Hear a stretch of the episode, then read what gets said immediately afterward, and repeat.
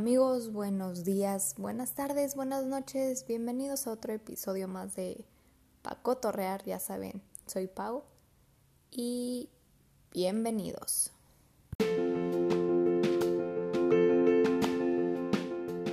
Amigos, ¿cómo están? Bueno, bienvenidos a otro episodio más.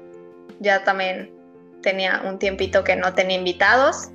Hoy tenemos a otra invitadaza que vamos a hablar de un tema que la verdad a mí me gusta mucho porque siento que hay como como mucha desinformación también acerca de este tema y han salido tantas personas que según esto saben y siento que solo han hecho más desinformación de la que es, pero bueno, eh, démosle la bienvenida a Jime. Jime, ¿cómo estás?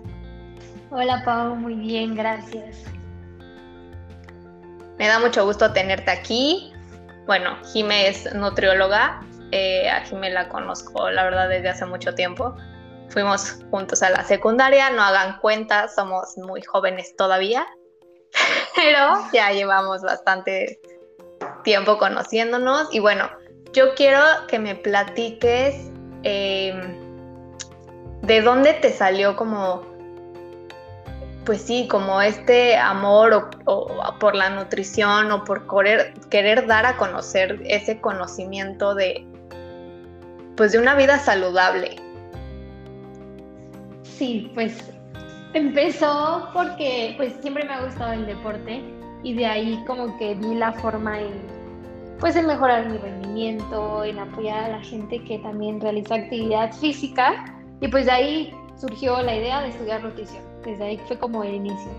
Y ya llegando pues a la carrera de nutrición, pues todas las materias y demás, pues sí, yo seguía enfocada en la, en la nutrición deportiva, pero pues te abre mucho más panorama, ¿no? A mí sí me gusta mucho la consulta, es una de las ramas que, que el nutriólogo puede ahí ayudar y aportar a la, a la salud.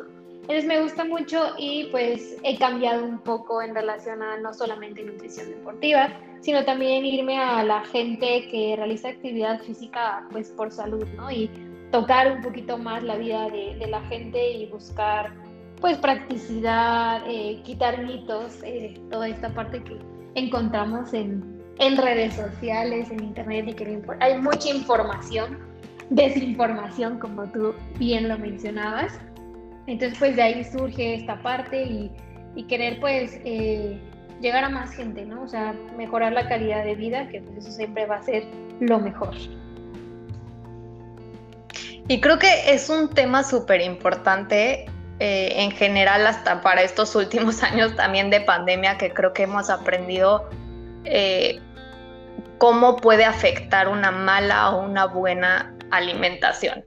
Enfermedades, en, como dice, rendimiento, hasta en salud mental, en muchas cosas que son complementos, que la verdad es que, pues creo que en general la cultura como mexicanos, pues sí, no tenemos pues la mejor cultura en alimentación, ¿no?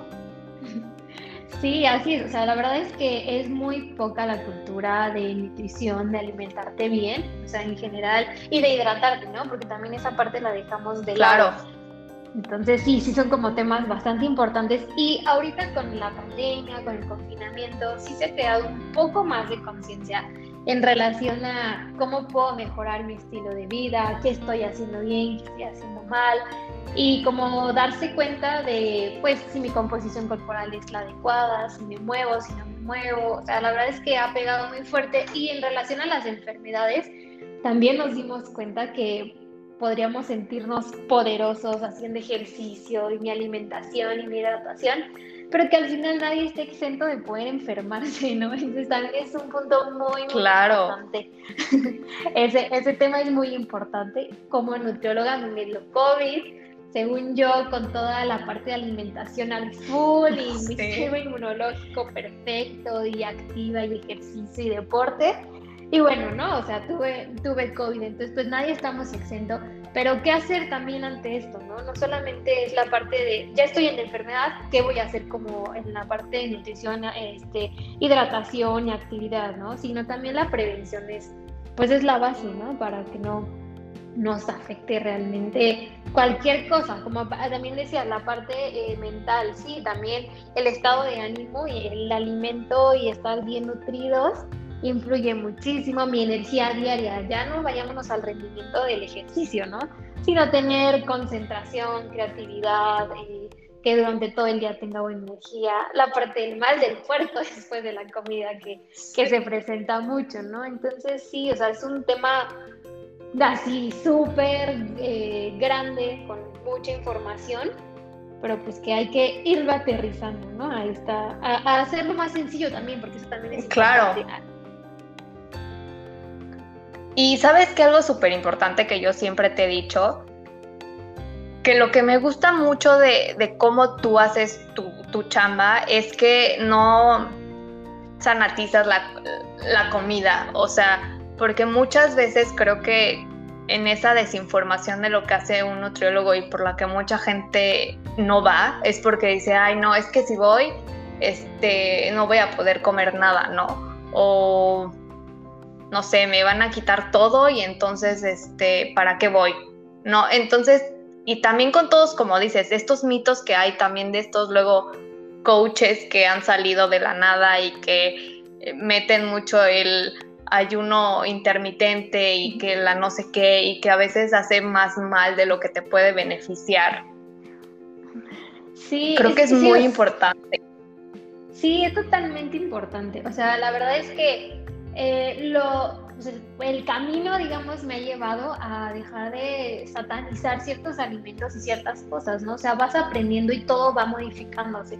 Al inicio que si las azúcares, que si las grasas, o sea, también nosotros eh, hemos tenido un periodo de transición y de progreso en relación a la alimentación y pues día a día salen estudios y tipo de dietas, como ahorita mencionabas, estrategias y demás, que también nosotros aprendemos como nutriólogos a, quitarnos y a y a cambiar los mitos y las ideas que teníamos antes y que nosotros decíamos, sí, las cinco, cinco comidas al día y el metabolismo, entonces va a estar mucho mejor, ¿no? O sea, toda esta parte que, que en algún momento eh, lo estudiamos y que ahora vemos que la realidad no es esa, ¿no? Entonces sí es importante, eh, pues, cambiar la idea también del nutriólogo, de que cada día tiene que ir aprendiendo y que todo va modificándose, como la parte del paciente, ¿no? El cliente, la persona que llega a ti porque ya llega con el nutriólogo de, ay, pero no me vayas a quitar esto, ay, no, pero esto, ay, no, pero me voy a morir de hambre. Y eso, no, espérate, ¿no? O sea, esa era una idea antes, ¿no? Ahorita ya es totalmente diferente, ya podemos buscar otras estrategias. Y al final, eh, trabajar de manera individualizada siempre va a ser, eh, pues, lo mejor para, para el paciente, ¿no? O sea, porque al final, aunque seamos eh, tú y yo, amigas chiquitas de, complexión pequeña y demás, pues nuestro desgaste no es el mismo, nuestras actividades, el ejercicio, el factor estrés, eh, a nivel orgánico tampoco somos iguales, o sea, todo, ¿no? Todo eso es, es, un mundo, ¿no? La parte de cómo dar una consulta o qué utilizar. Y al final, la parte de los mitos, ¿no? O sea, quitar muchos mitos, que si tengo que tomar proteína que si es mala y si cuando dejo hacer ejercicio voy a engordar, y que si la dieta cetogénica es lo de hoy y todas la tenemos que hacer, que si el ayuno intermitente, pues sí puede ser el ayuno intermitente una estrategia, pero no es para todos, ¿no? Entonces dejar de, de lado que una dieta va a ser la que va a cambiar al mundo, porque si ojalá, ¿no? Si hubiera una dieta que cambiara sí. No, o sea, estaría increíble Y creo que eso es súper importante, ¿no? El, decir que, como todos, ¿no? Cada individuo, cada paciente es diferente y tienes que adecuarte también, eh, pues cada quien tiene necesidades diferentes, ¿no? Si como un paciente te puede llegar de, no, pues me gustaría aumentar mi masa corporal por XYZ, como alguien más complejo de, no, pues por salud quiero eh, bajar de peso o no sé, quiero este, cambiar mi estilo de vida. Entonces creo que eso es importante, el que tú digas, ¿no? Eso que es súper personalizado e individual dependiendo a cada organismo y lo que cada quien necesite. Sí, totalmente. La verdad es que sí, la clave es la, personalización de cada, de cada dieta, de cada paciente, de cada población. Una, bueno, lo ideal y lo más importante es acudir al profesional, ¿no? Al nutriólogo como tal. Claro. Pero de ahí habemos muchos tipos de nutriólogos, ¿no? O sea, mucha especialidad, ¿no? El que el nutriólogo renal, por la parte de las enfermedades del riñón, el nutriólogo clínico, el que está en hospital, el nutriólogo para las personas de la tercera edad, porque cada, cada etapa de la vida es totalmente diferente, eh, cada enfermedad se trata de forma diferente, entonces también es importante que un nutriólogo no vamos a hacer todo, ¿no? O sea, debemos también aprender como nutriólogo a, a, mandar al paciente hacia quien lo vaya a ayudar, ¿no? De manera, este, pues, para potenciar como toda esta parte de la salud, ¿no? Y del estilo de vida. Y en relación a, eh, pues, la recomposición corporal, eh, a la ganancia de masa muscular, la pérdida de masa grasa, o sea, todo, todo tiene que ser individualizado. Sí hay eh, algunos, mm, algunas recomendaciones que pueden ser generales, pero que no van para todos, ¿no? Porque pues puede ser que te diga, oye, este, o lo que se escucha mucho, ¿no? Si quito refresco y tortillas, yo bajo muy rápido de peso. Ok, está bien, ¿no? Pues sí, sí es un factor importante porque si te comías 20 tortillas al día, claro que hacer una reducción del consumo de tortillas va a ayudar, ¿no? Y el consumo de refrescos también no es lo saludable. Pero si llegas con una persona que se come tres tortillas al día y que solamente toma refresco fin de semana, pues nunca le va a funcionar, ¿no? Entonces, eh, esa parte de, ir con un profesional sería lo ideal y lo más importante para, pues para poder llegar como todos buscamos, ¿no? Tu mejor versión y, y toda la parte, pues que no solamente se va a lo corporal, ¿no? Que igual y la mayoría de los pacientes llegan por esa idea, ¿no? Por la composición corporal, pero esta va de la mano totalmente de la salud y de lo bien que estoy haciendo en cuanto a mis hábitos, pues como resultado se dará la parte física que, que estoy buscando. Claro. Y creo que algo súper importante que mencionaste es eso, porque creo que también hay mucha desinformación en que los nutriólogos ven todo, ¿no? Y creo que ahorita que mencionaste que hay un nutriólogo para cada eh, aspecto de la vida, para cada enfermedad, creo que también es súper importante porque yo he escuchado hasta de muchos casos que hasta en la parte pues de nosotras las mujeres, de las hormonas y todo, también tiene mucho que ver la comida. Y no lo ves así, o sea, no sabes lo importante que es lo que ingieres para eh, muchas cosas y muchas de tu metabolismo, de tus órganos, de tus hormonas, del estrés, etcétera. Sí, totalmente. La verdad es que esa parte es muy importante. Como nutriólogo, sí, sí tenemos el conocimiento en la, en la universidad, en la licenciatura. Sí se nos da un amplio conocimiento de todas las áreas, pero al final hay que buscar una eh, especialidad, o sea, una especialización, una maestría eh, o enfocarnos en un paciente, porque no vamos a poder abordar a todos, todos son totalmente diferentes. Los aportes de micronutrimentos y macronutrimentos, ya yéndonos un poquito más profundo, son diferentes en cada patología, en cada etapa de la vida, como, como te decía. Entonces, sí, sí hay que eh, llegar a esta parte. Y bueno, en cuestión hormonal, claro que, que la mujer ahí necesitamos eh, mucha modificación, ¿no? Y en diferentes etapas, ¿no? O sea, porque está... Aparte pubertad, adolescencia, embarazo, este, menopausia y todo, ¿no? Entonces sí, son factores que, que se debe de, personalizar todo, pero al final, o sea, digo, sí, sí, los nutriólogos conocemos todas las áreas, pero no hay que querer abarcar todo porque, bueno, no sé, no, nunca seremos expertos en todas las áreas, ¿no? Entonces, poder estar, estar presentes, pero saber este, diferir a los pacientes a alguien más la neta está súper bien. Yo, para que veas, yo desde mi ignorancia no sabía todo eso, ¿no? Te digo, yo pensaba que un nutriólogo pues ve todo, ¿no? Pero pues tiene razón, ¿no? Es como cuando vas a un médico general, ¿no? Un médico general tiene conocimiento de las cosas, pero al final por algo existen también especialidades, ¿no? Si no, pues imagínate, todo sería perfecto. Sí, exactamente, entonces sí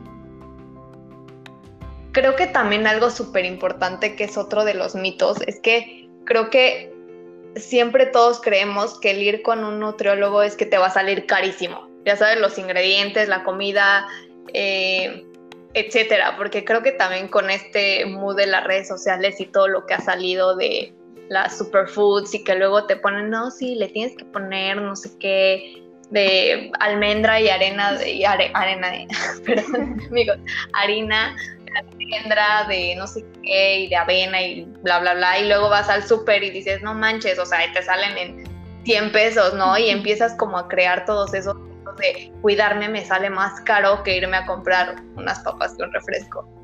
Sí, la verdad es que mira, sí se tiene que invertir en relación a los hábitos de salud, en la parte saludable, sí.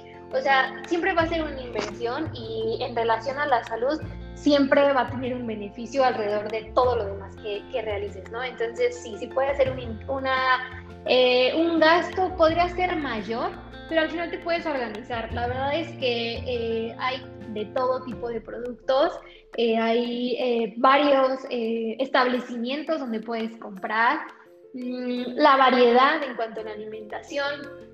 No siempre tiene que ser, por ejemplo, salmón, espárragos y nuestro arroz integral, ¿no? Por ejemplo, ¿no? O sea, un, un, ejemplo de, de, que podrían ser productos caros, ¿no? Estos productos caros. Entonces podrías comer un medallón de atún, un filete de pescado, pollo, frijoles, avena, pastas, tortillas, o sea, nosotros que somos súper tortilleros, ¿no? O sea, puedes comer tortillas, no pasa absolutamente nada.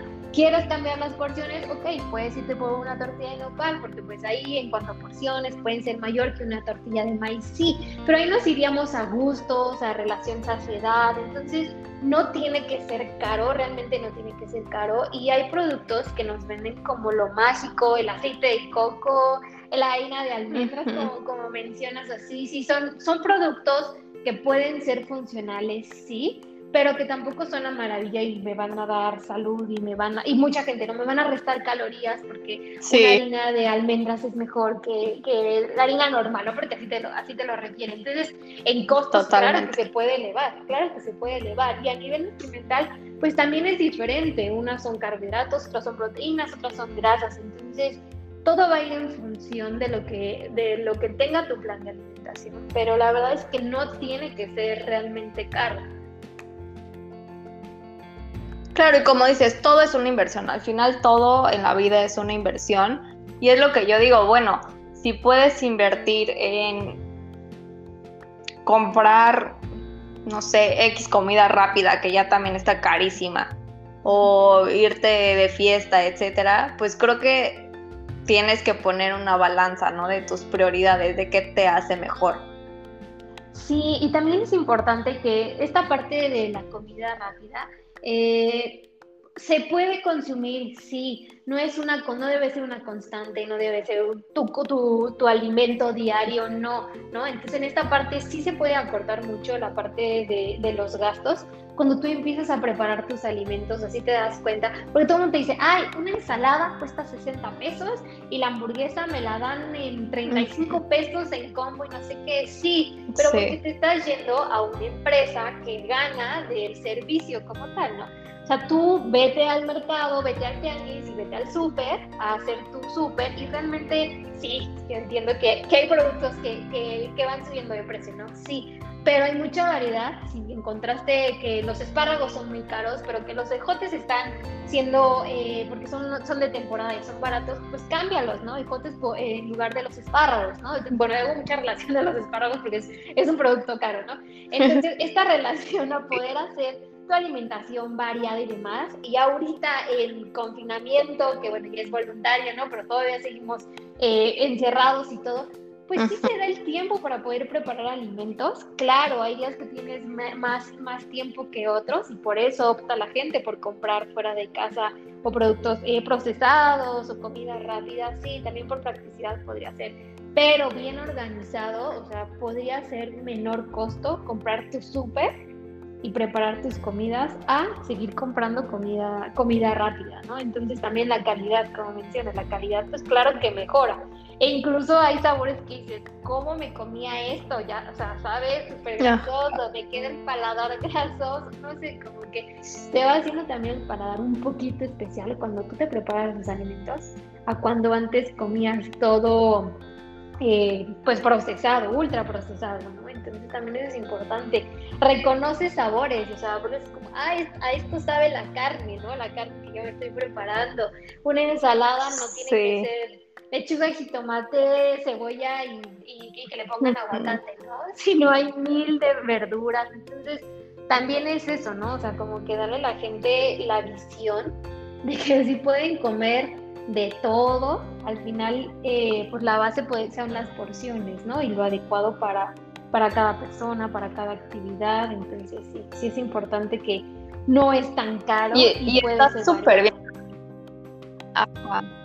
Como dices, ¿no? O sea, ok, una hamburguesa te cuesta 35, pero si vas al mercado o lo que sea y, y te compras un puñito si quieres de varias cosas, te apuesto que en esos 35 pesos igual y tienes una buena ensalada para tres días a la semana. Sí, o pon tú, hacerte tú tu hamburguesa. En casa la puedes hacer la hamburguesa eh, con un sabor diferente, le puedes poner más cosas de la misma hamburguesa, cambiarle el, el, que no sea la hamburguesa de res solamente, puede ser de pollo, puede ser de una de medallón de atún. O sea, también es la parte creativa en la que te puede estar ayudando o sea, la parte de comida rápida te puede dar la apertura para dar variedad, pero ya tú aplicarlo en casa, ¿no? O sea, que sea sencillo. Y también, si se te antojó muchísimo una hamburguesa, no vamos a dar marcas, pero una hamburguesa especial que te encanta y demás, y que viene en combo y las papas son súper ricas para ti, cómetelo. No pasa absolutamente nada. Ya te comiste eso, al siguiente tiempo de comida, equilibra tu alimentación o retoma si es que estás en un plan de alimentación, ¿no? Entonces también esa parte, no hay que estar 100% alejado de las comidas rápidas, porque pues al final son gustitos que nos podemos estar dando.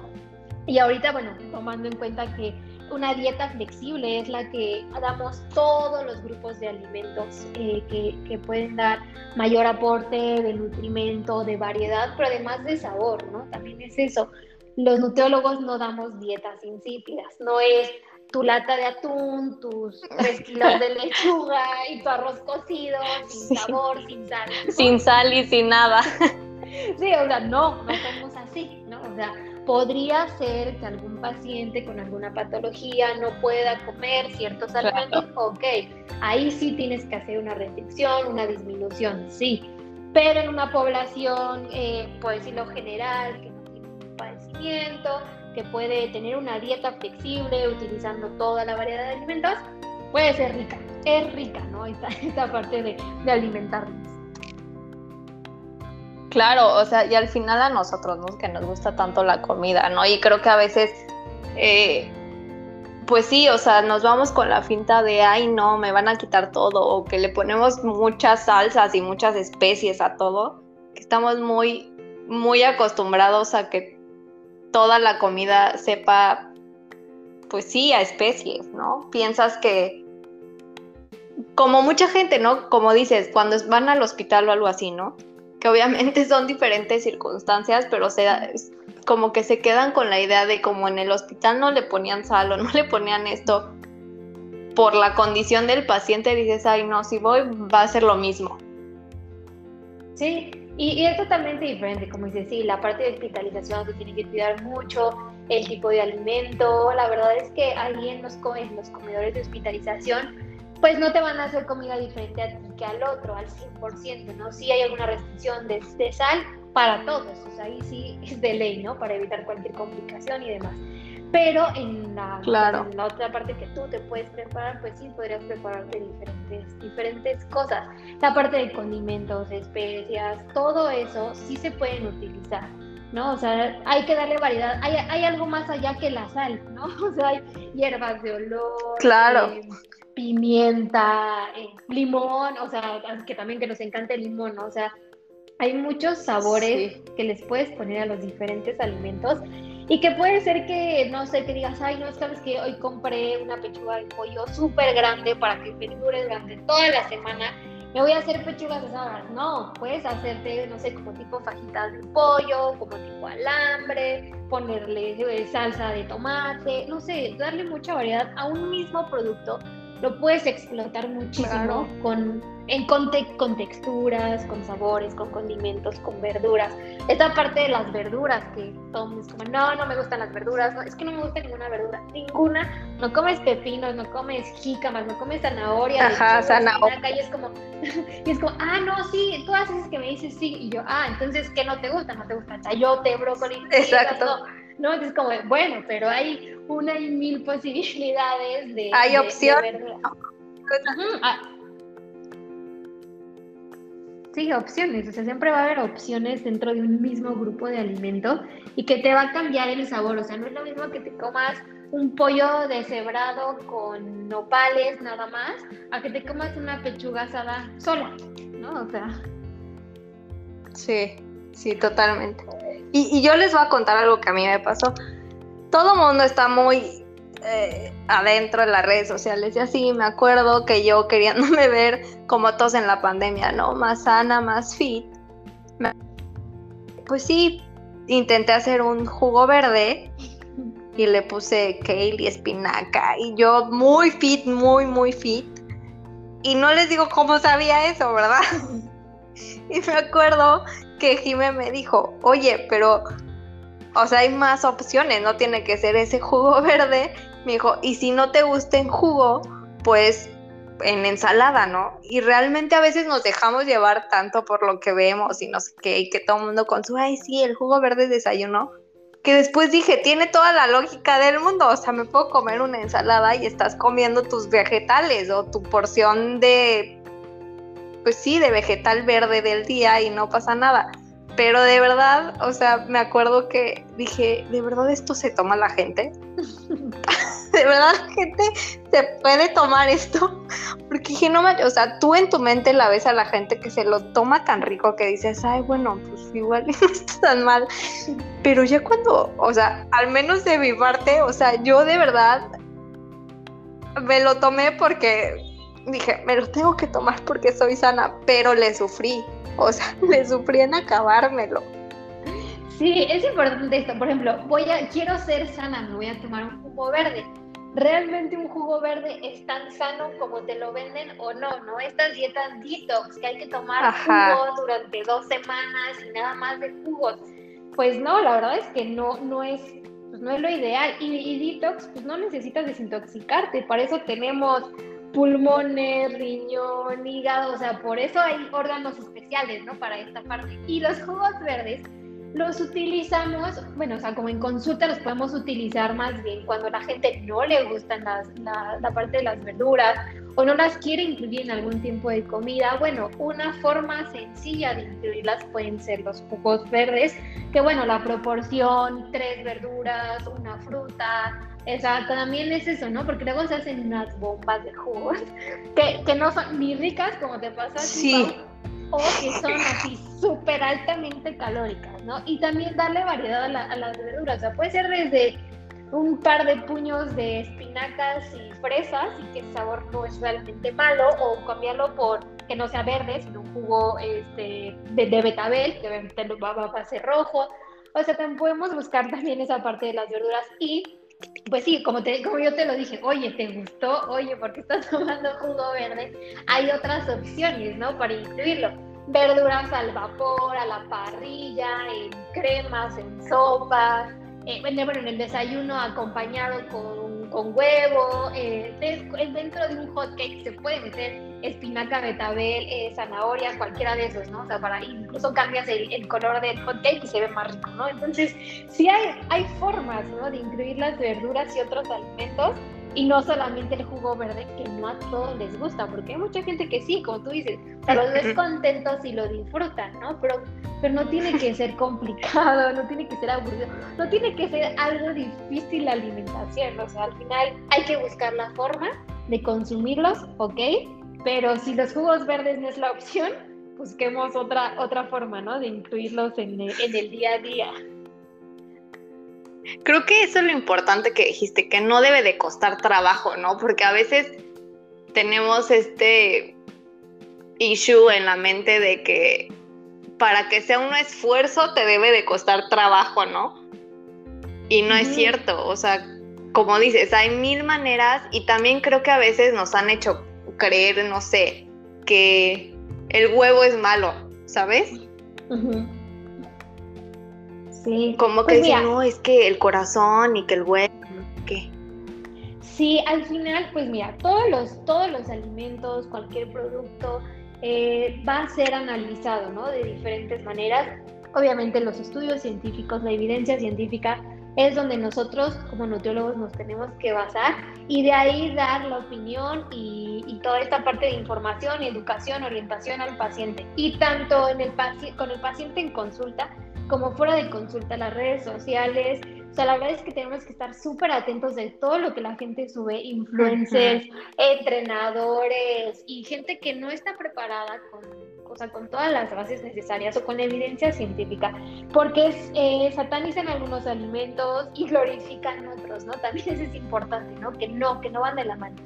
Puede ser que ahorita lo que decías de la parte de no tiene que ser complicado, cambiar hábitos puede ser complicado más en las etapas del adulto o adulto mayor. ¿Por qué? Porque si toda mi vida, por ejemplo, me hice mi licuado y me comí el huevo crudo, ¿por qué ahora me estás diciendo que el huevo crudo es, o sea, no, no debería de ser?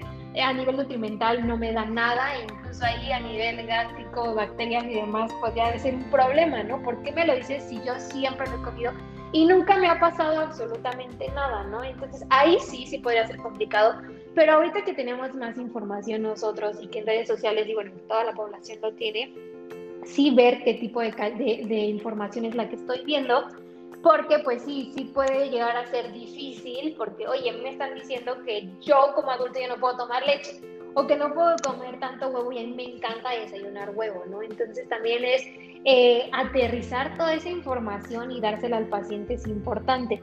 Puede ser que en algunos eh, objetivos, no sé, o una recomposición corporal con un déficit calórico, así una pérdida de grasa importante, puede ser que sí llegue a ser complicado porque habrá ciertos alimentos que no puedas consumir de manera regular, porque también eh, pues vas a preferir cierta, eh, el objetivo sobre algún alimento, ¿no? Sí podría llegar a pasar esto, sí, pero también eh, no hay que hacerlo complicado, como te digo, y tampoco llegar al extremo, ¿no? De no, no voy a comer esto y no, no puedo comer esto y, eh, o sea, es cuestión de organización, de, de cambiar la parte de, de, la relación con la comida, o sea, eso es lo más importante, ¿no? No satanizar ningún alimento, no glorificar ningún otro, sino saber qué me puede aportar, ¿no? Este, mi en mi alimentación, si como un chocolate, ¿no? Porque se me antoja muchísimo un chocolate, ok, ¿sabes qué? Opta por el chocolate amargo porque a nivel nutrimental es y tiene magnesio y te ayuda, pero aparte te cubre tu antojito dulce y demás, ok, sí. Pero ¿sabes qué? A mí ayer se me antojó comerme un chocolate blanco y me lo comí. Pues sí, estuvo bien, ¿no? Te aportó grasa, un mínimo de proteína y carbohidratos, ok. Hay que ver más allá de, del, alimento, ¿no? O sea, bueno, ya sé que yo lo puedo ver más porque soy nutriólogo, ¿no? Pero al final no pensar en, me como una hamburguesa y es grasa y es comida rápida, ¿no? Porque está el pan, tiene carbohidratos, está la carne, tiene proteína, está un poquito de verduras, algo ahí, ¿no? De algún aporte de fibra, algún aporte de vitaminas, minerales, ¿no? Entonces, también es eso, aprender que la alimentación no, no debería costar tanto trabajo, te digo tanto porque pues al final cambiar o tú cocinar o tú preparar, hay veces que, que, se te acaba la creatividad, hasta como nutriólogo se te acaba la creatividad de recetas y yo luego les digo a mis pacientes, perdón, pero esta semana creo que todos van a tener más o menos igual las recetas porque fue lo que comí o lo que tenía de antojo en mente cuando estaba haciendo el plan de alimentación, ¿no? O sea, como, como esa parte. Pero pues también, o sea, es, es cuestión de aprender a combinar los alimentos, a darle otros sabores, como nutriólogo también a, cubrir costumbres, gustos de alimentos, incluso aquí no se da tanto, pero sí a nivel de eh, religión, qué alimentos se pueden o qué alimentos no se pueden consumir. Eh, ah, claro. ¿No? O sea, también eso, o sea, también la cuestión religiosa también debemos contar, tomarla en cuenta. Son muchísimos los factores que, que, el nutriólogo toma, no es solamente de, ay, toma, ten tu dieta, mil calorías, ¿no? O sea, que mucha gente cree que es así. O sea, primero, mil calorías es muy bajito, ¿no? O sea, desde ahí ya, ya, empezamos mal. Dos, pues que el nutriólogo tenga aquí a la mano ya, la, ya, ya las, este, los planes de alimentación de, ah, pues por tu complexión 1300, toma, ahí va. Ah, pero no te gusta el aguacate, esta que no tiene aguacate. La verdad es que no, o sea, así no hacemos las dietas, el plan de alimentación del nutriólogo.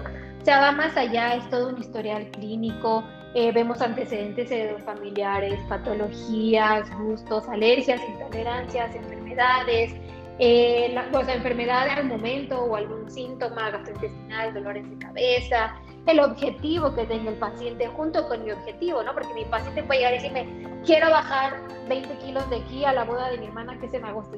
espera, o sea, espera, ¿no? O sea, vamos viendo, vamos de, claro. de tu objetivo con mi objetivo, eh, cómo vamos a trabajarlo, eh, cuántas comidas al día, te digo, la parte de las cinco comidas, no. Si no son funcionales para ti cinco comidas y solo haces tres, ok, pues nos vamos con tres tiempos de comida. Cuánta actividad física realizas, la hidratación, suplementos, complementos alimenticios, o sea, todo, es un todo en la consulta del nutriólogo. Y lo más importante como paciente es que tienes que llegar a, como a un confesionario, ¿no? O sea, tienes que decirle al nutriólogo mm, todo, todo. ¿Por qué? Porque al final con eso evitas cualquier riesgo a la salud, que eso es lo más importante y lo que, lo que tendríamos que tener en mente, ¿no? Que, que es lo más importante al final, pues que una persona esté saludable y que se sienta bien con, un, con una composición corporal mejor, con un peso, también esta parte de que quiero, porque mido unos 50 tengo que pesar 45 kilos porque yo lo leí en tal revista que ese es tu peso ideal. No, pues hay que ver, ¿no?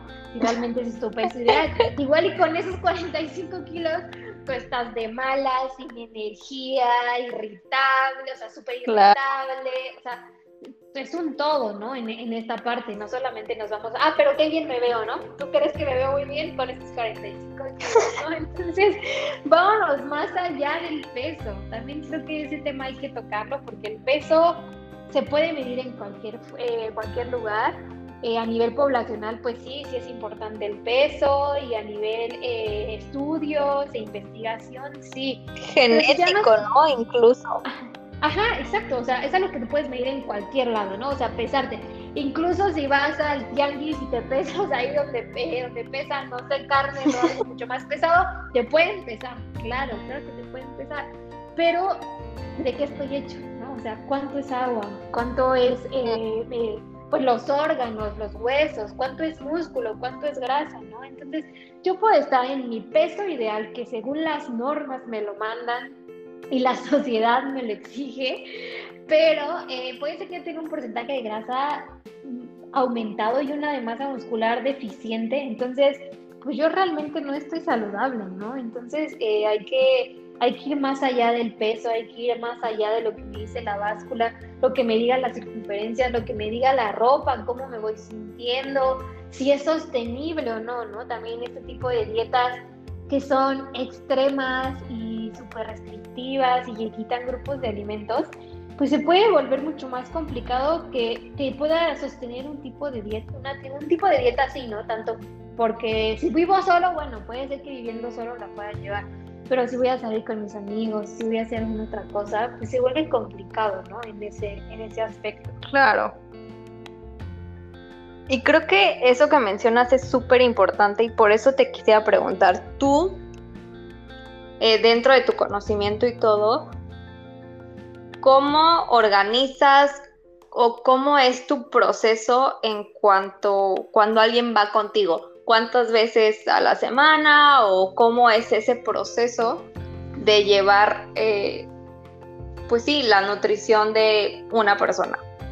Sí, pues mira, depende mucho del objetivo, eh, también incluso de, la parte económica, ¿no? También, tiene, o sea, uno tiene que ver en dónde está dando consulta, a qué población está llegando. Claro.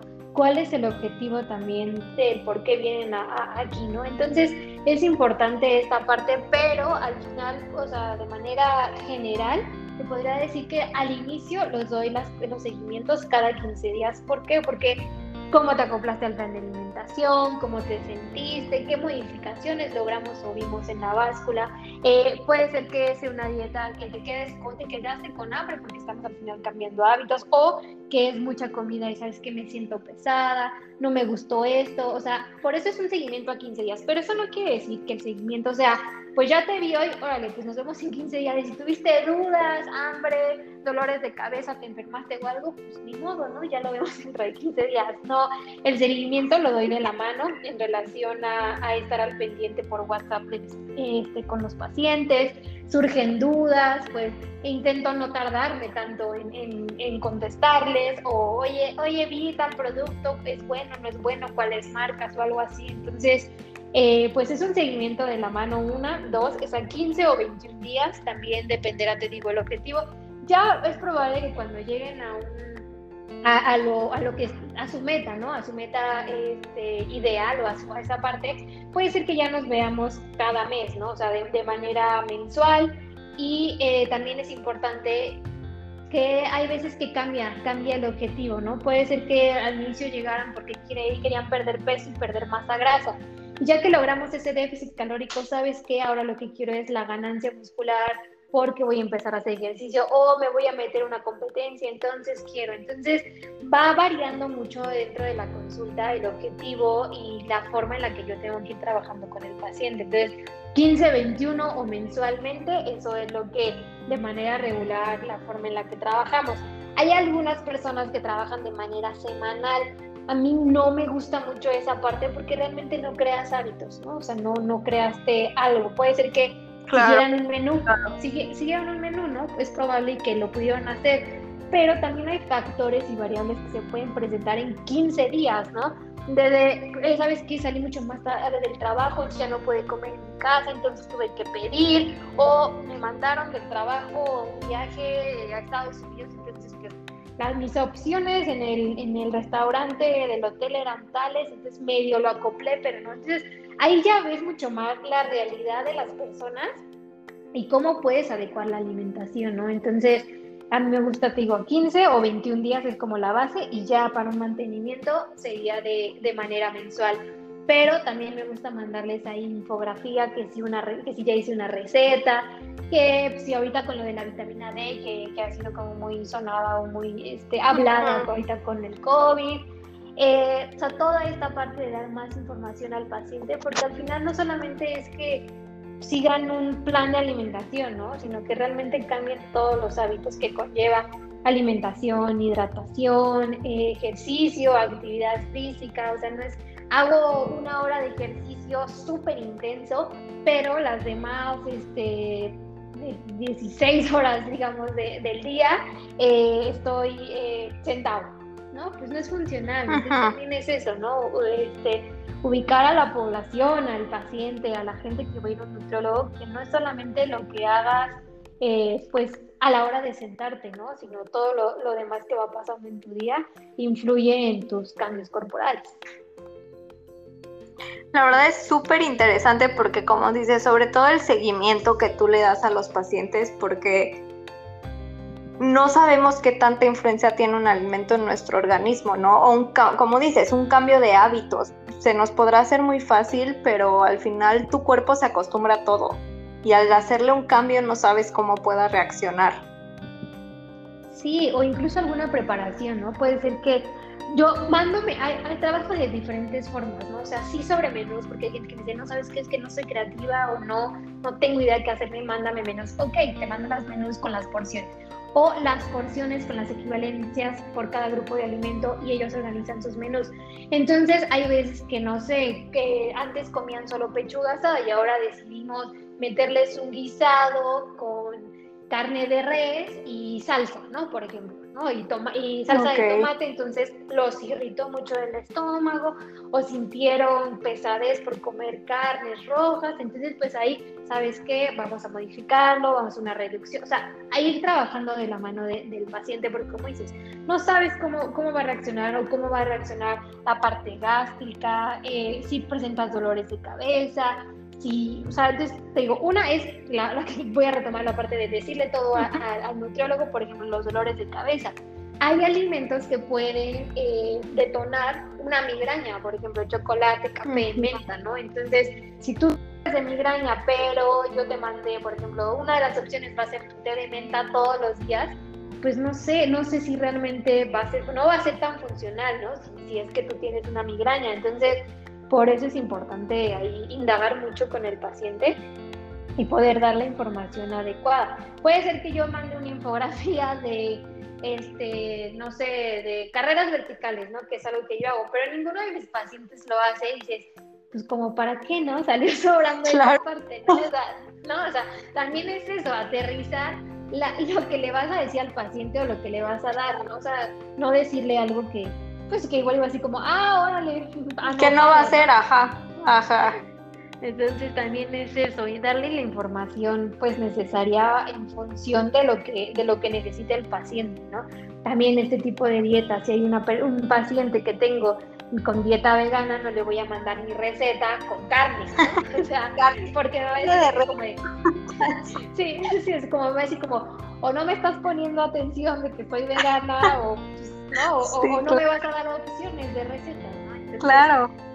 Es importante como, como esta parte de, del abordaje a, a cada paciente y ya que vayas a dar un extra, pues ubicar ¿no? este extra si, si, si, es funcional para el paciente, si lo necesita, si no lo necesita, ¿no? Entonces, sí, y al final, o sea, tienes que, o sea, pues eres humano, ¿no? O sea, sabes, aparte de recetas, creo que la mayoría de mis recetas son dulces, porque ahorita es una constante que nos han dado, ¿no? En la parte de comer cosas dulces. Entonces, pues en función de eso. Sí, qué horror. en función de eso, pues tienes que, que, llegar al paciente, ¿no? Como me decías, aparte del ayuno intermitente, pues, o sea, llegan muchos pacientes y quiero hacer la dieta de ayuno intermitente. Ok, bueno, primero, eh, el ayuno intermitente es una estrategia nutricional, no es una dieta porque al final lo que, lo que ayuda dentro del ayuno es la organización, las 16 horas, por ejemplo, de ayuno contra las 8 horas de consumo de alimento. Entonces, va, va a hacer funcionar la cantidad de alimento que consumas durante estas 8 horas, la calidad del alimento que estés consumiendo.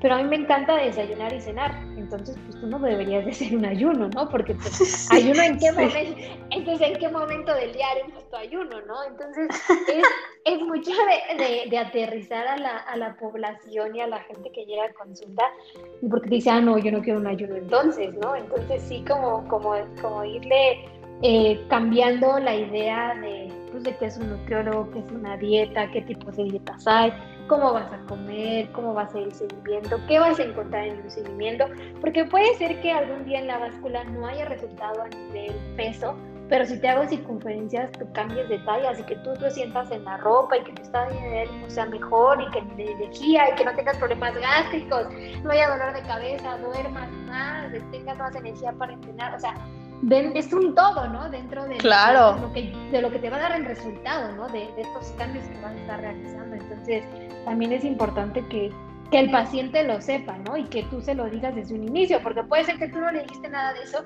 y ella nada tenía en mente que tú, tú como te lo haces bajar de peso, ¿no? Y no bajó de peso o incluso subió un poquito de peso, pues obviamente no van a querer regresar, y no me claro. dieta y no esto y no esto, ¿no? Entonces sí, sí ir más allá del peso y, mientras más información tú tengas como nutriólogo, va a ser mejor la calidad de, del plan de alimentación y de la intervención que vas a hacer con el paciente. Creo que eso que acabas de decir en cuanto al peso se me hace algo súper importante y más por la época que vivimos. O sea, creo que eh, nos vamos mucho por ese tema de, ya sabes, como ahora las influencers y las modelos y tienen la cinturita y que tienen no sé qué y que han hecho ver que una figura súper flaca es como que esté sana y realmente no es cierto. O sea, eso no garantiza que esté sana. Aparte, cada cuerpo es diferente. Creo que también esa clase de tú como paciente de aceptar que tu cuerpo es diferente, creo que también es muy importante porque pues puedes ir y decir, ay, sí, yo me quiero ver como Kylie Jenner, ¿no? o sea, tienes que tener presente que tu cuerpo es diferente, eh, tus hábitos son diferentes, todo es diferente y no desesperarte, ¿no? Y decir, ay, sí, no, no me dejaron así, pues ya, bye, no vuelvo a hacer nada. Sí, es importante eso. La verdad es que aterrizar la idea que, con la que llega el paciente de quiero verme como tal persona o quiero verme así, pues no eres esa persona. O sea, así sería lo primero. Y lo segundo es decirle, ok, vamos a, vamos a buscar tu eh, composición corporal ideal para lo que tú estás buscando pues, en relación a tu complexión, en relación a tus actividades, a tus hábitos, qué es lo que tienes que modificar a nivel alimentación, horarios, hidratación, ejercicio, descanso. O sea, como sí, sí darle como toda la información para aterrizar y decir, vamos a buscar este tipo de cuerpo, ¿no? O tu complexión nos puede llegar a dar tal composición corporal, eh, buscar esa, esa relación y, que al final, como dices, todos los cuerpos son totalmente diferentes, pero que claro que te puedes ver bien y sentir bien, lo vas a lograr, ¿no? Y también lo importante, ahorita que decías, lo de no desesperarnos, pues todo es un proceso, ¿no? Entre que tú te adaptas, eh, eh, cambias cosas, haces modificaciones, tu cuerpo también se va adaptando, va creando modificaciones a nivel salud, a nivel corporal, pues todo proceso puede llegar a ser largo, ¿no? E incluso pues dependerá de tu apego al plan de alimentación, al, estilo de vida y demás, porque hay mucha gente que dice, es que de lunes a viernes yo, yo como súper, súper saludable y bueno, me dicen como dietas pues súper estrictas, pero ya, o sea, llega el viernes y tomo viernes, sábado y domingo y como de todo y, ahí es cuando dices... 20 pues, tacos, hamburguesas. Ajá, y ahí es cuando dices, oye, pues igual y yo en consulta pues no, no, no fui tan clara, ¿no? Porque al final tú podrías haber comido pues el jueves de sushi, de sushi de dos por uno, esta parte de poderlo disfrutar y no esperarte al fin de semana, ¿no? O puedes decir, ¿sabes qué? En la semana pues no tengo estas tentaciones o estas ganas de comer diferente, sino yo seguirme preparando y en fin de semana es cuando como diferente. Ok, ¿no? Pero igual y no hacerlo todos los días, todos viernes, sábado y domingo, mantener la calidad de la alimentación, cuidar la parte gástrica, porque muchos dicen, ¿sabes que Me siento súper pesado, me dio diarrea el domingo y el lunes no, caldito de pollo y ah. manzana y no más, ¿no? Pues también eso es importante, que al final lo que estés consumiendo fuera fuera de tu plan de alimentación o fuera de lo que estás acostumbrado a comer, pues tampoco te haga daño, ¿no? Eso, también es un tema importante y que, y que cubras gustos, que cubras antojos, o sea, que al final pues no va a ser mortal, a menos que seas intolerante, pues sí, ¿no? O sea, te va, te va a causar mucho daño. O si eres alérgico, pues claro, ahí sí es un tema mortal. O si tienes una patología, sí, sí va a interferir en, tu salud.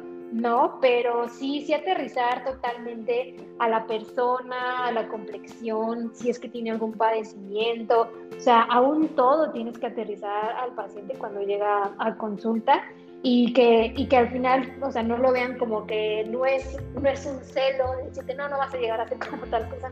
Y ni siquiera se lo dices de esa manera, ¿no? Al paciente, o sea, le dices, bueno, claro. ok, tu meta entonces es bajar de peso, estar delgado, pero entonces no quieres definición muscular, solo quieres estar delgado. Ah, no, yo sí quiero músculo, ¿no? Ah, bueno, entonces esta persona que tú me presentas, pues no tiene realmente esta parte de ganancia muscular o, o, o, esta visión, esta parte de que se vea lo que hace en el ejercicio, ¿no? Sino no más bien es una persona simplemente delgada, que se cuida por, eh, que hace ejercicio y todo por salud o por, o, por, lo, o por quién es, ¿no? Porque es una modelo. Por su trabajo. Ajá, exacto, por su trabajo. Pues sí, mi trabajo es este, ser nutriólogo, ¿no? Estar sentado varias horas, pero eh, yo en cuanto a actividad física busco mis competencias los fines de semana, ¿ok? Entonces, en función de eso, pues sí, yo tengo que eh, corregir o checar horarios, comidas, mis horas de entrenamiento, mis horas de descanso y demás, ¿no? O sea, como buscar esta parte, pero también no te voy a decir, hoy, hoy es que me duermo súper tarde por el trabajo, no, tienes que dormir tantas horas, deja el trabajo, ¿no? Claro. No, o sea, son cosas que, que, que, pues no puedes modificar, ¿no? Habrá, habrá variables modificables y no modificables, ¿no? Pero pues siempre eh, puede haber un... Eh, podemos movernos en un contexto en el que sea funcional para cualquier paciente y que pueda ser sostenible, que eso es lo más importante, porque bueno, eh, voy a tocar otro tema, ¿no? Los retos. No estoy en contra de mis amigas nutriólogas y nutriólogos que hacen retos, pero muchas veces salen de ese, de ese reto la, la, la gente y ya no pueden invertir en otro reto, entonces pues realmente hay veces que no se les quedan los hábitos, ¿no? Se les quedó la idea de que tenían que seguir menús y ya no el hábito, entonces puede haber un efecto rebote, como también con las dietas totalmente restrictivas, que el efecto rebote no es más que volví a comer como antes y volver a dejar de hacer la actividad física, ¿no? Entonces, lo que queremos crear como nutriólogos es una conciencia, mientras yo cambie mi estilo de vida, cuando yo tenga una calidad eh, buena en cuanto a alimentos, calidad buena de hidratación, una calidad buena de actividad física y demás, pues yo no, yo no tengo el riesgo de este efecto rebote porque pues al final eh, pues ya creé hábitos, ¿no? Y ya los tengo. Igual y no hago al 100% como cuando lo hacía cuando estaba contigo en seguimiento, pero ya se me quedaron varios hábitos que, que me han hecho mantenerme, ¿no? En un, en un buen estado y, y, que muchas veces la gente eh, no regresa a consulta por eso, ¿no? Porque ya logró su meta, ya creó hábitos de alimentación y es muy padre, la verdad es que que se vayan por ese motivo y puede ser que después regresen porque ya ahora tienen otra meta, ¿no? Oye, ¿sabes qué? Este, o ya, ya llegué a un punto en el que ya no bajé tanto de peso como la hacía en consulta, ¿no? Entonces, también es eso importante, ¿no? Que, que, que, nos demos cuenta que el cuerpo cambia, las etapas de vida cambian. Eh, la gente dice, mi metabolismo se volvió lento. No, te dejaste de mover, dejaste de hacer actividades que antes realizabas, dejaste de cuidar ciertos factores, ¿no? Que, que de alguna manera pues van a modificar tu composición corporal. Creo que también lo que dices, ¿no? Creo que me quedo mucho con este punto que dices que lo mejor es como cubrir todas las necesidades, o sea, no dejar de lado las necesidades de cada quien. Y creo que también eso influye en como dices, ¿no? En que a cierto tiempo ya no necesites eh, este seguimiento, que aprendas tú a equilibrar también tu alimentación, en que no te tienes que restringir de nada para estar bien, sentirte bien. Y creo que algo que me encanta y que igual te lo he dicho es que, no sé, en mi caso yo soy súper postrera, me encantan los dulces. Y siempre ha sido como que mi tema así, no es que me van a quitar todo, no. Y con lo que yo he visto que, que tú haces en este tema de que das muchísimas opciones de postres, de, qué, de cómo hacer, de los ingredientes, y que tampoco es algo que digas, ay, no, no vas a ver bueno. Sí, eso es importante. La parte de los postres creo que sí es un tema fundamental dentro de la dentro de la nutrición. O porque la gente, bueno, tanto postres u, otros antojitos, ¿no? Pero en específico los postres, ahorita los nutriólogos nos hemos volcado en hacer todas las recetas de manera fit. Que, está bien, está padre, ¿no? Porque sí haces que, que, que el paciente pueda comerlo de manera regular, pero también decirle, ¿sabes qué? Si te antojó un cheesecake de, de alguna marca en específico, cómetelo, ¿no? No te va a pasar absolutamente nada con que lo comas. Puede ser que el sabor te sepa un poquito más dulce en relación al que tú estabas preparando en tu casa o algo así, pero al final puedes cubrir ese antojo. Hay muchas maneras de, de cambiar algún, la calidad de los alimentos, sí, pero tampoco eh, pelearte con la industria, ¿no? O sea, no, no, no voy a ir a un restaurante porque ellos le ponen azúcar en lugar de stevia, ¿sabes qué? No, yo consumo stevia porque sé que la stevia es mejor para mi salud, ¿no? Por ejemplo, por decir algo. No, pues al final o sea, se puede, ¿no? O sea, se presta y hay algunos, algunos postres que se prestan para podernos hacer fit y hay otros que por más que le des la vuelta no, no te saben, ¿no? No, no saben, ¿no? Exacto. Entonces esa parte sí es importante como ahorita este, que nos volcamos los nutriólogos a dar recetas fit en función de que el paciente lo pueda realizar en casa y que cuando llegue el antojo y si tiene las cosas en casa, lo haga, ¿no? Pero que tampoco, o sea, se, se pues no sé, se sienta culpa cuando... Sí, se martirice por, con, por ir a un restaurante y comer una rebanada de pastel. Sí, eso, o luego que llegan a reuniones o a bodas o a eventos y así, y llegan con sus toppers. Es algo que yo no puedo. Sí me ha tocado, sí me ha tocado. De verdad, hasta con varios compañeros y yo decía, neta, y es así como de, no, tengo que traer mi topper porque es lo que me toca comer ahorita. Y yo... es algo con lo que no puedo. yo dije, que, pero que aparte le decía, o sea, neta, ¿qué valor tienes? O sea, mil respetos para ti, porque estás viendo que hay un manjar y tú vas a sacar tu topper y vas a comer pollo. Sí, que mira, no está mal, o sea, no está mal, igual y su, tu disciplina te da para hacerlo, está bien, ¿no? Pero puede llegar a ser un conflicto para ti, o sea, tú que lo quieras hacer realmente puede ser un conflicto y, y es más por el tema culpa que lo hacen, ¿no? Entonces, que aprendan a que pueden comer, o sea, que pueden comer igual y la porción, incluso dentro de una boda puede ser que no te acabe la porción, o porque no te gustó, o porque ya fue mucho, o porque comer los tiempos de comida, o sea, la verdad es que también influye esa parte. Entonces, pues aprender a disfrutar donde, a donde vayas también es importante, ¿no? Esta parte de vacaciones, si me voy de vacaciones, si me voy, no sé, a Disney, y ahí hay pura comida grasosa, pues la realidad es que no, no es solamente comida grasosa, pero sí hay ciertas cosas que, que igual y no encuentras aquí, ¿no? Y que quieres claro. estar allá, entonces pues cómetela, ya después veremos este qué, qué cenar, ¿no? O si cenas más o si no, o no sé, cualquier cosa, ¿no? O sea, el, punto es el equilibrio, entonces es eso, ¿no? O sea, que, que aprendan a equilibrar dentro de, de un mismo día, ¿no? O sea, igual y ¿sabes qué? en mi casa hicieron tacos dorados, pues te comen los tacos dorados y los acompañas de una ensalada o una sopa de verduras o si quieres, para que, o por, por este sentimiento de culpa o por este sentimiento de hay que equilibrar, ok, cénate unas verduras salteadas con pollo y ya no consuma tortilla, ¿no? O sea, algo así, ¿no? O sea, como que ahí podrías, el tema de las porciones, ahí es donde te ayuda mucho más en ese, en ese aspecto, ¿no? Pero si no, pues ya te comiste los tacos, ya no pasa nada. Tu cena te tocaba, este, eh, no sé, atún con con pepino, pues ya te comes el atún con pepino, no pasa absolutamente nada. Y creo que eso es, a mí me encanta eso porque también siento que a veces se ha llevado mucho al extremo de, plano, eh, yo he tenido amigas que hacen dieta, pero que neta se... Obsesión. Se apasionan durísimo con la dieta, ajá. Llega un momento de obsesión y, pesan todo y están todo el tiempo y yo digo, no manches.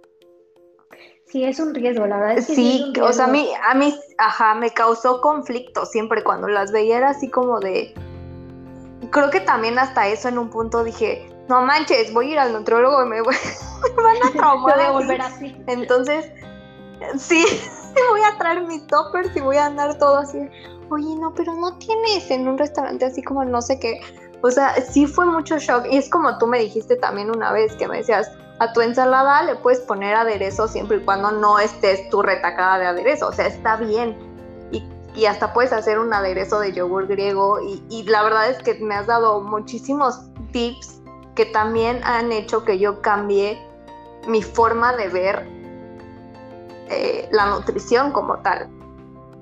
Sí, es importante eso. O sea, al final lo que tendremos que buscar como nutriólogos es cambiar la relación con la comida. Y hay mucho riesgo en esta parte de cuando les mandamos las porciones, porque al final no sabes el nivel de, perfección que busca eh, la persona o si la persona tiene este, este rasgo de perfección o si tiene un antecedente de trastorno de la conducta alimentaria. Entonces también es un tema importante ahí ayudar a la gente con, con su relación con la comida para que no lleguemos a este extremo de, de, querer pesar todo, ¿no? Incluso como decías en restaurantes, no, no comen, ¿no? Entonces sí es importante, hay veces que sí, que, que si el objetivo es muy marcado, un físico culturista, una pérdida de grasa muy importante y demás, sí, sí puede ser que tengan que estar pesando todo, pero cuando las cosas se empiezan a convertir en obsesión, como nutriólogo tienes que estar abierto y, y, y, consulta como súper analítico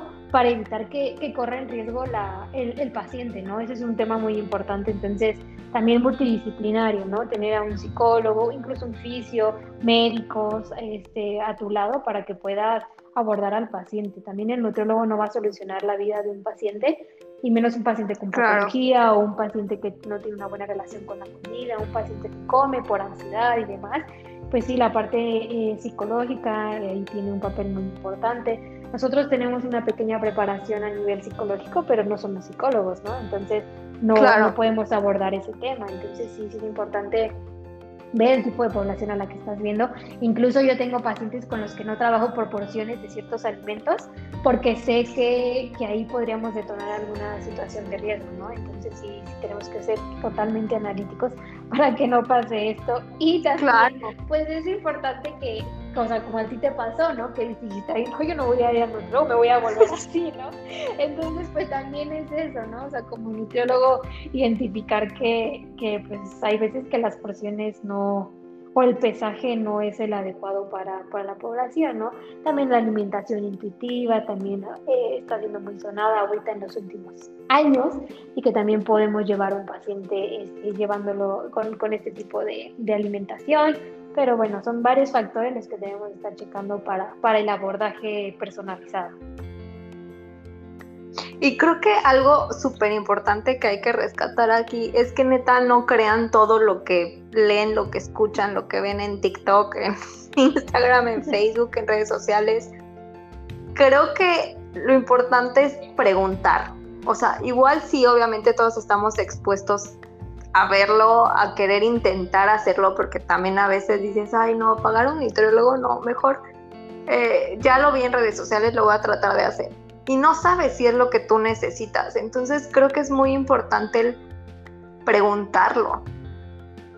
Sí, es importante preguntar. O sea, como nutriólogos también que apenas hace una semana salió que creo que café con limón en ayunas y no sé qué, ¿no? Entonces también es eso, ¿no? Sí, o sea, también como nutriólogo está al pendiente, ¿no? De todo lo que está saliendo, que si salió un suplemento, que si inyecciones, que si inyecciones, que si tal cosa para que te crezcan las pompas, que si el tío, que el café con, con limón y que si, o sea, todo eso el nutriólogo pues tiene que, estar consciente y, y buscar como toda esta información para cuando llegue el paciente a consulta que te pregunte y que tú digas así como, eh, no tengo idea de qué estoy hablando, qué estás hablando, no, o sea, como que sí tener esta parte y pues todo y, y, y, explicárselo, ¿no? Con evidencia científica, no, mira, los estudios dicen que esto, porque al final, si, a veces cuando tú das eh, la opinión es como, pero es tu opinión, ¿no? Y él da su opinión, o sea, ¿quién de los dos le creo, no? Entonces, claro. Sí, sí, o sea, sí ver de dónde es la fuente será lo, lo ideal y lo más importante para para que tú puedas hacer ciertas cosas. Y sí, hay cambios de hábitos que puedes empezar a hacer antes de llegar a un nutriólogo, sí, también los nutriólogos, por eso intentamos tener páginas este, en redes sociales para aterrizar ideas, para que empiece la gente con, sus, con los cambios, pero pues no hay, no hay nada mejor que, que ir de la mano ¿no? con, con un profesional.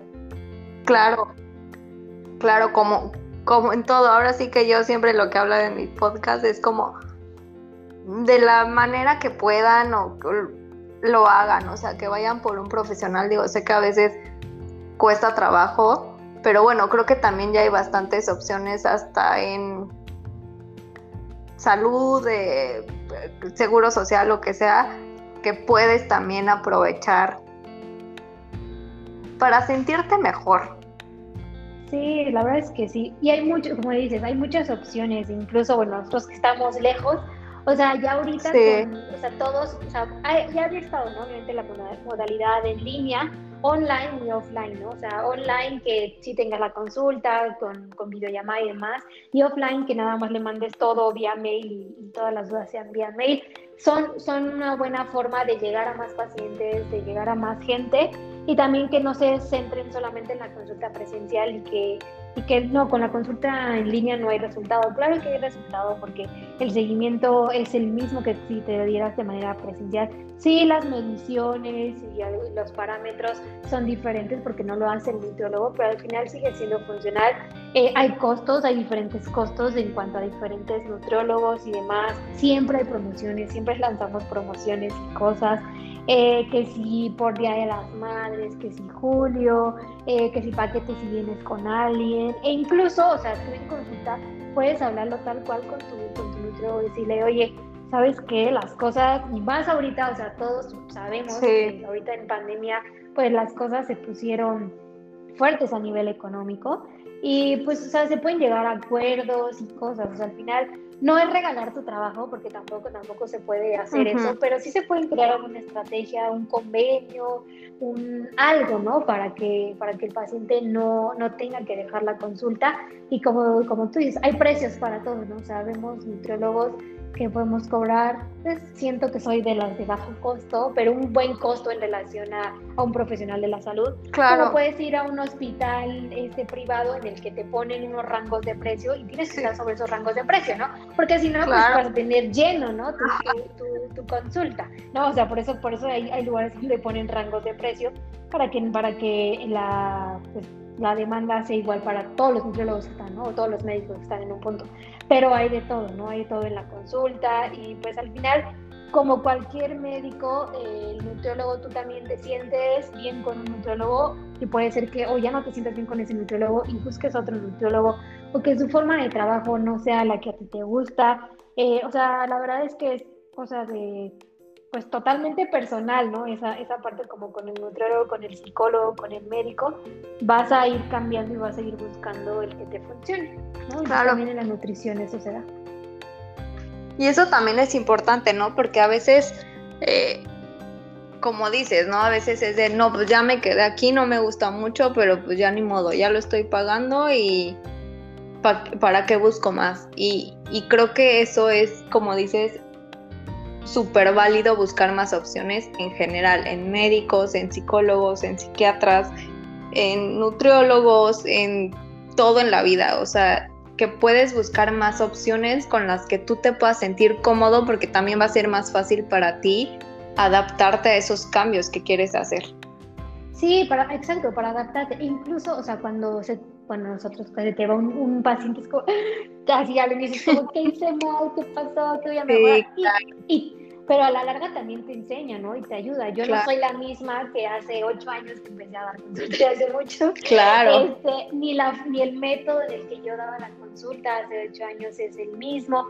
Puede ser la misma línea, pues soy la misma persona, ¿no? Pero, pero cambian y si antes daba este, eh, la, la, hojita y me esperaba aquí el paciente que me hiciera su plan de alimentación y le imprimía y entregaba, o lo hacía a mano, ahora es vía mail, ahora, ahora estoy utilizando un software en el que también hay, hay, variedad en cuanto a recetas y demás que te apoyas. O sea, también la, la, industria de la nutrición en consulta también, también se ha crecido y te da facilidad y practicidad. Entonces, también es eso, ¿no? Y también otro punto es que puede ser que el paciente te haya abandonado y, o sea, porque ya decidió no, no estar en consulta. Y tengo pacientes que así dos, tres años después, Jime, ya regresé, quiero. Y, y es y es súper padre y bonito porque dices, veo, o sea, tocaste vidas, ¿no? O sea, tocas vidas que, que, regresa, que regresa a la gente. Y también podrá ser el paciente que nunca más regresó y que se fue con otro nutriólogo y que le funcionó más con el otro nutriólogo, te enseña, te ayuda y te dices, bueno, pues igual y tengo que mejorar o tengo que buscar. O también la, decir, pues la realidad es que igual y ese paciente no era para mí, ¿no? O sea, como que también eso, eso es importante dentro de, la consulta y dentro de, que de cuando eres emprendedor, ¿no? Porque si estás en un hospital, pues sí te llega el paciente, ¿no? O sea, te llegan pacientes, a diferencia del emprendedor que pues tu trabajo habla, ¿no? Y por eso te sí, más. Y al final es más como que tú tienes que buscarlo de cierta forma con tus métodos, ¿no? Redes sociales, eh, conocido, lo que sea, es un poco más complejo cuando tú eres emprendedor. Sí, o sea, tu trabajo habla, ¿no? En ese, en ese aspecto, porque al final, pues mi página la uso, la uso muy poco, soy pésima con mi página, intento meterle y meterle, pero al final sí tengo pacientes nuevos porque ya viene el primo, el hermano, el amigo. Claro. Oye, es que vieron mi cambio en el trabajo y me pidieron tus datos. Y tanto a nivel este, personal que te sientes súper bien y bonito, como a nivel profesional dices, bueno, estoy haciendo bien las cosas, el hecho de seguirme preparando y todo para, pues, para dar una mejor consulta, está dando sus frutos, ¿no? O sea, lo ves en consulta. Entonces, sí es, este, pues es un trabajo muy bonito, la verdad, y que, y que te lleva a cambiar vidas, que eso es como, pues el objetivo de un nutriólogo, ¿no? Tocar vidas, cambiar vidas y pues mejorarlas, pues lo ideal. Y creo que al final esa es la motivación, ¿no? Tanto del paciente como tuya, el, el, que el paciente ve resultados y que tú vas viendo también cómo va evolucionando el paciente.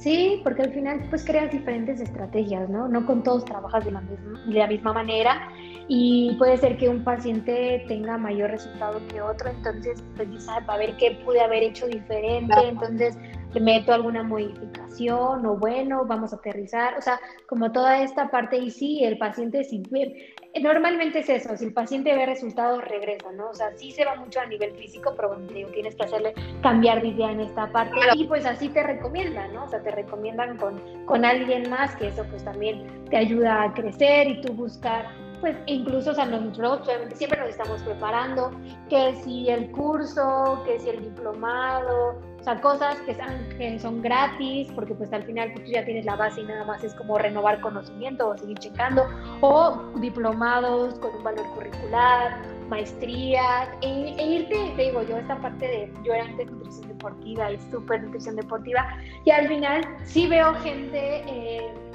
a nivel competitivo, a nivel competitivo amateur, eh, que, les gusta hacer actividad física.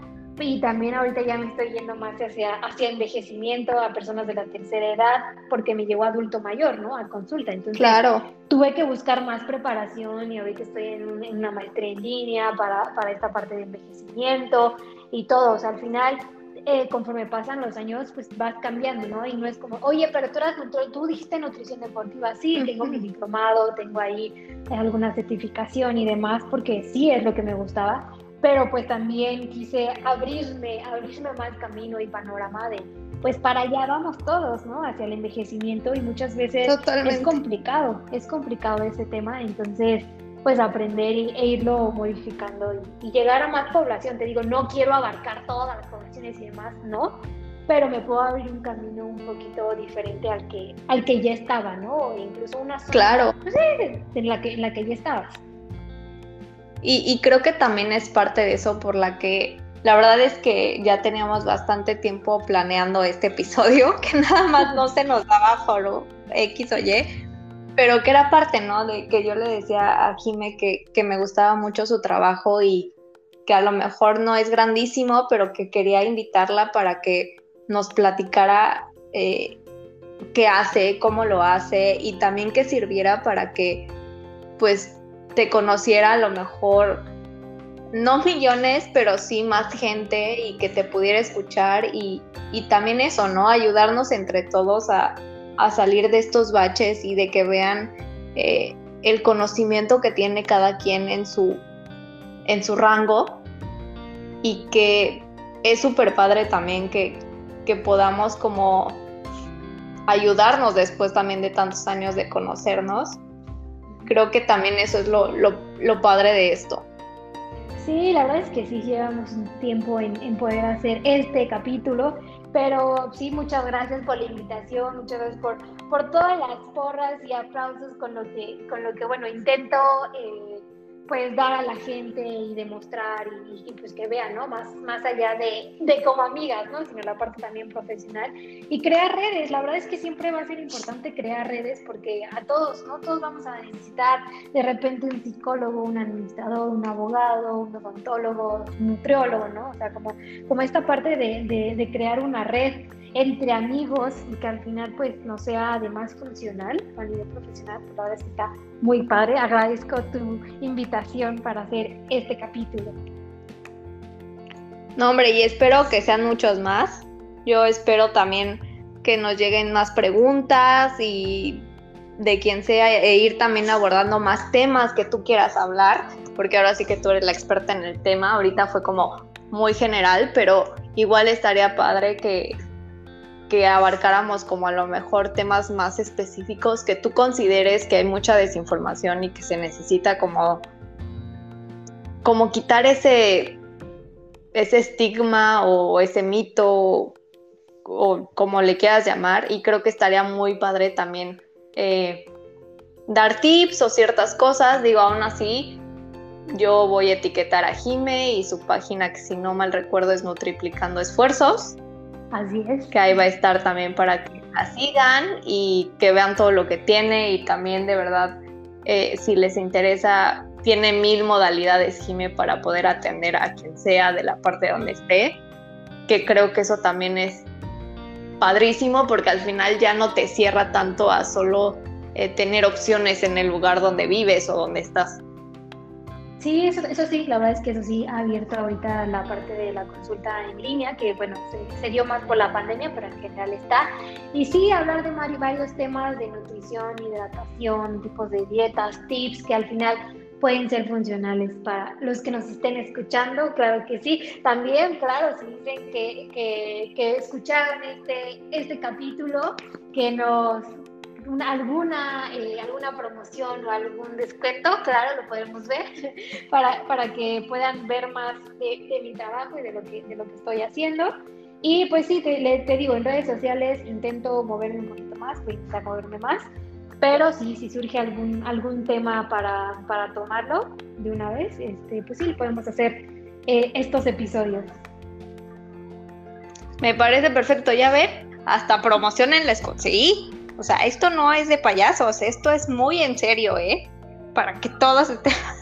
ya que estamos envejeciendo, amigos, nos tenemos que cuidar más. Entonces, pues Jime, muchísimas gracias. No, gracias a ti, Pau, por darme este espacio y pues sí, así poder llegar a más personas y pues crear una red bastante padre con tu podcast. Claro que sí, ojalá que sí, ojalá que crezca más y que podamos abarcar más cosas. Y bueno amigos, muchas gracias por escuchar, muchas gracias por seguir en el chisme con nosotros. Eh, mándenme sus dudas a mí o a Jime que la voy a etiquetar. Nos estamos viendo y bueno, no sé qué quieras decir Jime para cerrar este episodio. Pues nada más que sí vayan con profesional, un profesional cuando quieran cambiar sus hábitos, que se informen y que pues al final el estilo de vida saludable pues nos puede llevar a mejores cosas. Perfecto, muchísimas gracias. Ahí lo tienen, todo con profesionales. Un abrazo. La verdad, síganse cuidando, porque la verdad es que sí está cañón, amigos. Aunque parece que mucha gente piensa que ya no hay nada, pero sí hay. sí hay, y nos están matando ahora los el bicho nos está matando ahora a los jovenzuelos como nosotros. Entonces, por favor, cuídense. Y como dijo Jime, nos puede tocar a cualquiera. No importa que tú te consideres súper sano y que no te va a pasar nada. Nadie está exento de enfermarse. Y lo decimos en general. No solo de esto, de cualquier cosa. Entonces, pues bueno, en la medida de lo que se pueda en este aspecto, cuidémonos para también cuidar a los demás. Saludos a todos, nos vemos y hasta la próxima.